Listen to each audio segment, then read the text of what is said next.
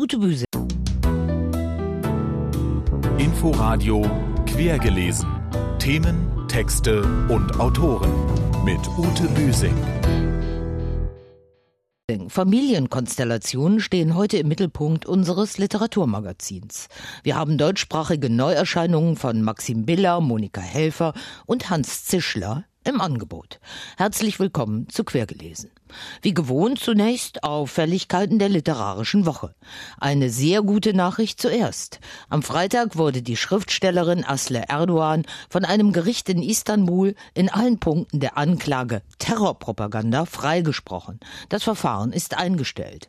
Dazu unsere Korrespondentin Marion Sendker. Nach der Meinung der Istanbuler Richter hat sich Erdogan nicht der Mitgliedschaft in einer Terrorvereinigung schuldig gemacht und hat auch nicht versucht, den türkischen Staat zu zersetzen. Für den Vorwurf der Terrorpropaganda hatte der Staatsanwalt in seinem Plädoyer eine Haft von bis zu neun Jahren gefordert. Grund waren Artikel, die Erdogan für die pro-kurdische Zeitung Gündem geschrieben hatte. Die Zeitung wurde bereits 2016 mit dem Vorwurf, Terrorpropaganda zu betreiben, per Dekret geschlossen. Das Gericht wies aber darauf hin, dass nach türkischem Presserecht keine Verurteilung für Texte erfolgen darf, die vor mehr als vier Monaten veröffentlicht wurden. Diese Frist sei in Erdogans Fall längst überschritten. Die Schriftstellerin wurde im August 2016 mit anderen Journalisten angeklagt und saß vier Monate in türkischer Untersuchungshaft. Im September 2017 durfte sie die Türkei verlassen und lebt seitdem in Deutschland im Exil. Neben Erdogan gibt es in demselben Verfahren noch acht weitere Angeklagte. Unter ihnen ist auch die Menschenrechtsanwältin Erin Keskin. Auch ihr wird Mitgliedschaft in einer Terrororganisation vorgeworfen. Keskins Fall wurde heute abgetrennt und wird in einem eigenen Verfahren weitergeführt.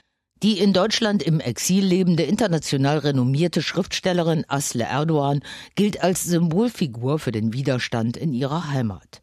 Die literarische Verdichtung der Kämpfe ist nachzulesen in Das Haus aus Stein, erschienen vor einem Jahr bei Penguin. Ins Rennen um den Belletristikpreis der Leipziger Buchmesse gehen in diesem Jahr der Schriftsteller Ingo Schulze mit Die rechtschaffenen Mörder und Lutz Seiler mit dem Crusoe-Nachfolger Stern 111. Außerdem Live Rand mit Allegro Pastel und Verena Günther mit Power. Dazu kommt der Gedichtband von Maren Kames Luna Luna. Wir werden Ihnen die noch nicht erschienenen Romane hier in Kürze vorstellen zu unserer ersten Familiengeschichte. Ihrer Bagage hat sie dieses gleichnamige Memoir gewidmet, nämlich ihren Großeltern und deren sieben Kindern. Die Vorarlberger Schriftstellerin Monika Helfer spürt ihrer Sippe am Rande eines Bergdorfes in den Jahren des Ersten Weltkrieges nach. Josef und Maria Moosbrugger und ihre wie Orgelpfeifen geratenen Kinder sind randständige, ausgeschlossene Arme, aber sie setzen sich auch mit einem gewissen Selbstbewusstsein zur Wehr. Maria ist so schön, dass alle Männer etwas von ihr wollen würden, wenn sie denn nur durften. Und für Maria ist der schwarzhaarige, schwarzäugige Josef der schönste. Bis er eingezogen wird und sie einem anderen interessanten Mann zumindest nahe kommt. Jedenfalls bringt sie eine Tochter, Grete, zur Welt, die der heimgekehrte Josef fortan missachten wird. Dabei könnte auch er selbst sie im Fronturlaub gezeugt haben. Diese Grete ist die Mutter der Erzählerin Monika Helfer. Meine schöne Großmutter war Vorbild und Vorwurf. Alles Gute hing an ihr, aber wenn meiner Mutter etwas an mir nicht passte, sagte sie, ich solle aufpassen, dass ich nicht werde wie sie. Das Nicht-Gute an ihr war allein ihre Schönheit. Nicht gut wegen der Folgen.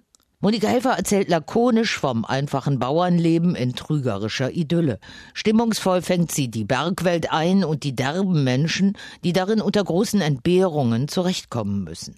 Sie zeigt vollkommen kitschfrei, wo die wahre Liebe wohnt, das Füreinander einstehen, der Zusammenhalt. Aber genauso schildert sie auch die Traumata, die auf ihrer Bagage lasten. Ihre als Kind vom Vater missachtete Mutter Grete stirbt als erstes der sieben Kinder mit nur 42 40 Jahren.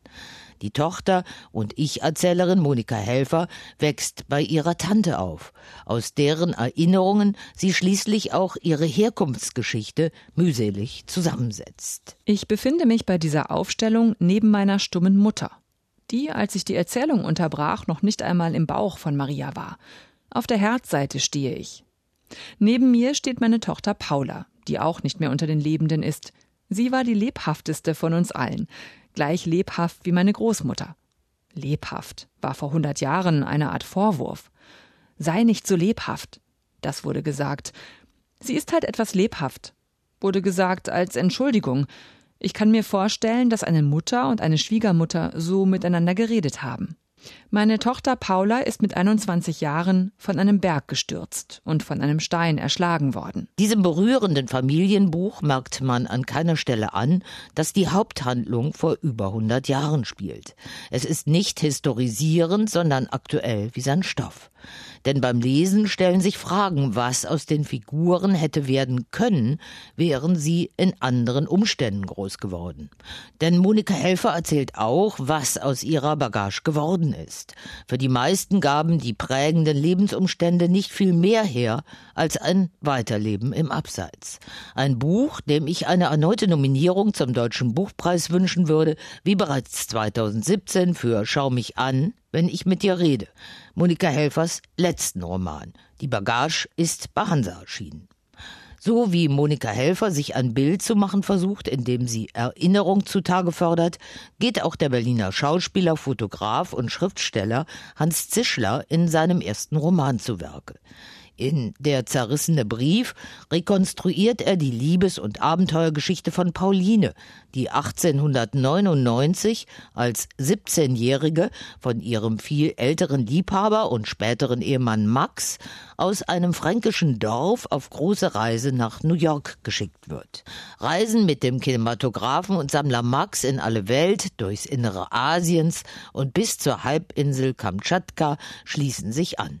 Hier werden die Erinnerungen der über 80-jährigen Pauline an Max und die Welt mit Hilfe von Fotos, Notizen und Gedichten lebendig, die ihr 1966 eine junge Besucherin, nämlich Elsa, entlockt. Was war der Ausgangspunkt für Hans Zischlers Erinnerungsbuch? Der Ausgangspunkt ist tatsächlich, dass es einen ähnlichen Vorfall mir mal berichtet wurde von einer Dame, die eben 1899 mit viel Geld die Freiheit bekommen hat, nach New York zu übersiedeln, um dann zurückzukehren und diesen Gönner auch zu heiraten. Aber mehr wusste ich nicht. Das heißt, das, was man dann dazu erfindet und ersinnt, habe ich auf zwei Figuren verteilt, weil eine Person allein das monologisch zu erzählen liegt mir nicht. Genau, es ist ein Dialogroman, ganz stark, eben zwischen der jungen Elsa, die gepeinigt ist von einer unglücklichen Diebschaft, und der Pauline, die schon in ihren 80ern ist und genau genommen eigentlich ihrem Tod ins Auge sieht oder ihren Tod vorausahnt die hat, wie das so ist bei alten Menschen, so Erinnerungslücken, beziehungsweise ihre Erinnerungen müssen getriggert werden. Welche Rolle spielt die Elsa dabei? Und wie werden diese Erinnerungen wieder heraufbeschworen? Also da spielen ja eben der zerrissene Brief, Briefe eine mhm. große Rolle, Fotos, Memoirs. Sie kennen sich von Elsas Kindheit an und Elsa ist, wie ich sage, per Brief adoptiert worden, schon als Kind von Pauline.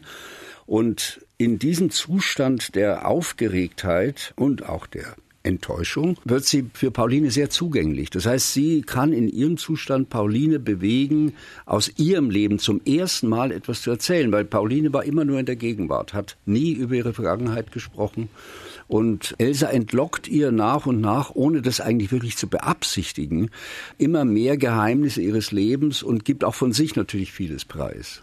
An einer Stelle ihres Romans ist von einem, ich zitiere, diskreten Ton aus einer anderen Zeit die Rede.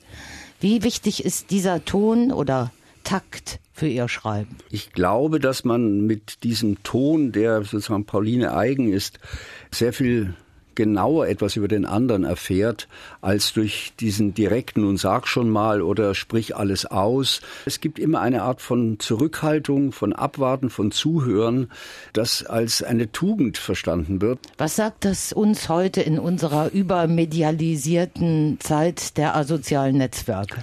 Ich denke, dass es die, die Möglichkeit, sich Briefe zu schreiben, also Briefe zu schreiben, nicht nur zu mailen oder sozusagen mit Hast äh, auf Antwort zu warten, dass diese Möglichkeit äh, nicht vorbei ist. Also wir vergeben uns eigentlich eine Chance, wenn wir auf Briefe schreiben verzichten und auch abwarten können, wie reagiert der andere. Und wenn ich einen Brief wirklich schreibe, dann muss ich auch anders darüber nachdenken. Jetzt sind Sie ja bekanntermaßen auch selbst ein begabter oder begnadeter Jäger und Sammler.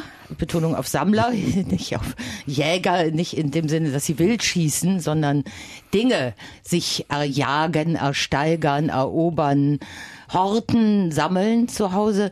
Inwiefern hat Ihre eigene Sammlung auch zu diesem ersten Roman von Ihnen mit beigetragen? Also Sammeln selber verstehe ich als etwas, das auf Künftiges hinweist, was ich in dem Fall einfach Dinge mir zur Handen waren, zum Beispiel die Zettel des Schmetterlingssammlers Arnold Schulze und andere Dinge, auch Briefe, die ich dann mir selber nutzbar gemacht habe, indem ich sage, anhand dieser kleinen Dokumente die zum Teil auch banal sein können, auch triviale Dokumente sein können, kann ich sozusagen eine Geschichte aufknüpfen und ich, ich assoziiere mit ihnen Dinge, die ich sonst nicht so einfach aussprechen könnte. Und wie stelle ich mir das dann vor, wenn Sie zu Hause sitzen und arbeiten, sind dann überall die Zettelkästen, die Archivalien verteilt?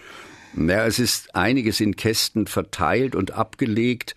Es ist aber auch vieles im Kopf, wo ich sage, da könnte ich doch noch mal auf etwas zurückgreifen. Dann muss ich suchen. Das Schöne am Suchen ist ja, dass man Dinge findet, die man gar nicht gesucht hat, die man dann plötzlich nach Maßgabe der sozusagen augenblicklichen Eingebung mit was Neuem verbinden kann. Also das ist äh, die große Freude bei solchen Arbeiten. Sagt Hans Zischler. Sein erster Roman, Der zerrissene Brief, ist bei Galliani Berlin erschienen. Die Berliner Buchpremiere ist am 21. Februar um 20 Uhr in der Buchhandlung Ferlemann und Schatzer in der Günzelstraße 45. Und noch einer hat auf eine sehr eigene Weise zutiefst anrührende Familiengeschichten aufgeschrieben, Maxim Biller. Bei Kiepenheuer und Witsch ist soeben Sieben Versuche zu lieben erschienen, die Sammlung der, so der Verlag, besten Familiengeschichten dieses Gladiators der Literatur. Es sind hinreißende, haarsträubende Erzählungen aus dem Inneren der Erlebniswelt jüdisch, tschechisch, russischer Exilanten, Liebeskranker und Systemwechsler. Mama hält von Israel ungefähr so viel wie ich von Poesie, und ihre gleichgültige Haltung gegenüber dem ohnehin vagen Auswanderungsvorhaben meines Vaters kommt seiner eigenen Unentschlossenheit nur entgegen.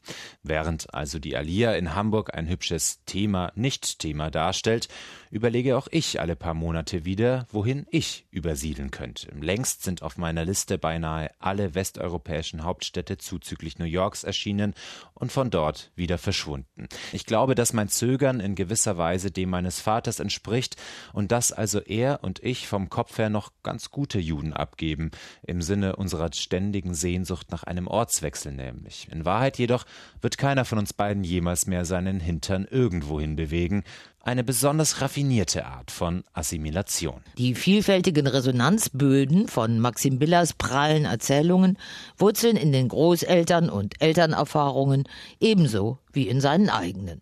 So begegnen wir einer traurigen, Gedichte rezitierenden Mutter wieder, Vätern, die Heimatverlust und vermeintlicher Verrat gebrochen haben, Söhnen und Töchtern, die ihrer Entwurzelung auf Reisen beizukommen versuchen. Schauplätze sind das revolutionäre Prag 1968, das Nachwende Berlin und der Sehnsuchtsort Tel Aviv. Maxim Biller, Sieben Versuche zu lieben, Familiengeschichten, ist bei Kiepenheuer und Witsch erschienen. Veranstaltungshinweise. Noch ist Lutz Seilers neuer Roman Stern 111 über das Berlin der Wende- und Nachwendezeit noch gar nicht erschienen. Schon ist er, wie vermeldet, für den Leipziger Buchpreis nominiert und wird im Literarischen Kolloquium Berlin auch vorgestellt, nämlich am Mittwoch, dem 19. Februar um 19.30 Uhr. Ebenfalls am Mittwoch stellt Roswitha Schieb ihren Band zur Berliner Literaturgeschichte vom Barock bis zur Gegenwartsliteratur in der Nikolaischen Buchhandlung vor. Der Band ist bei Elsengold erschienen, Beginn ist 19.30 Uhr fehlt uns noch der erste Satz eines neuen Romans, der hier unser letztes Wort sein soll. Wir entnehmen ihn Christopher Klöbles Roman um einen weisen Jungen aus Bombay auf Forschungsreise im 19. Jahrhundert, das Museum der Welt. Im Europa des 18. Jahrhunderts löste die Ästhetik der Neugier auf die weite Welt, welche von der Aufklärung ausging, das Streben aus, Regionen jenseits der damals bekannten Grenzen zu erforschen und zu studieren. Mehr von Christopher Klöble und seinem bei DTV erscheinenden Roman erfahren Sie in der nächsten Ausgabe von Quergelesen bei meiner Kollegin Nadine Kreuzhaler. Das war unser Literaturmagazin für heute. Tschüss, bis zum nächsten Mal, sagt Ute Büsing. Inforadio Quergelesen. Themen, Texte und Autoren mit Ute Büsing.